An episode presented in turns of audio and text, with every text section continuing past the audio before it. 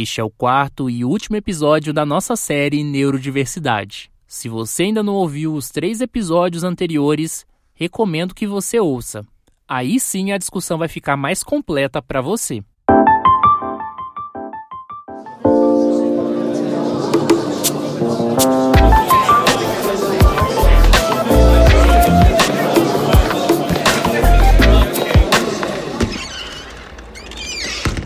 Introvertendo, um podcast onde autistas conversam.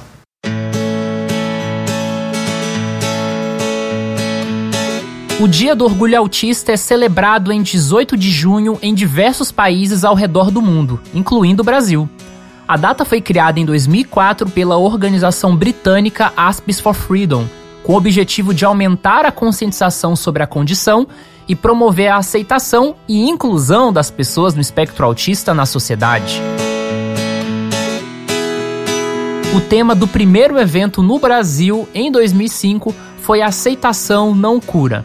A ideia é que o autismo não seja visto como uma doença, mas como uma diferença, de acordo com o modelo social e dos direitos humanos da deficiência. O objetivo é criar uma cultura de identidade autista. Por isso, a data busca valorizar as contribuições que os autistas podem trazer para a sociedade, além de respeitar suas formas únicas de pensar, sentir e se comunicar. Apesar disso, a celebração do Dia do Orgulho Autista não é consenso na comunidade do autismo.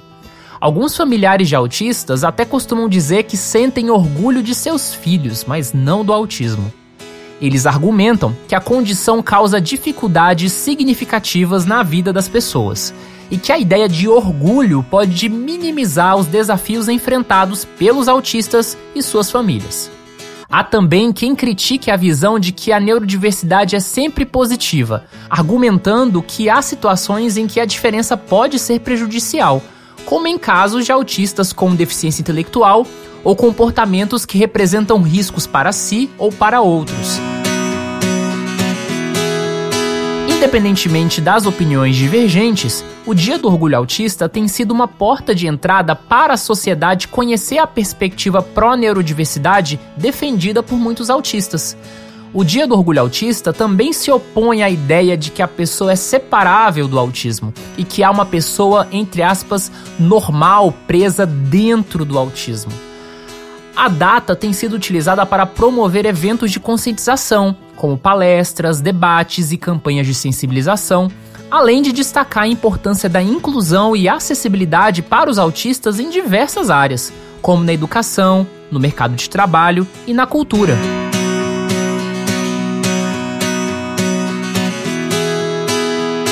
No Brasil, o Dia do Orgulho Autista tem sido celebrado em diversas cidades, com atividades organizadas por entidades e grupos de autistas e seus familiares.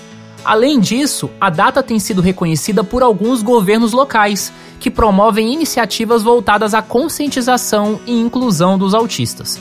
O símbolo deste dia é o arco-íris, que representa a diversidade com variações infinitas e amplas possibilidades.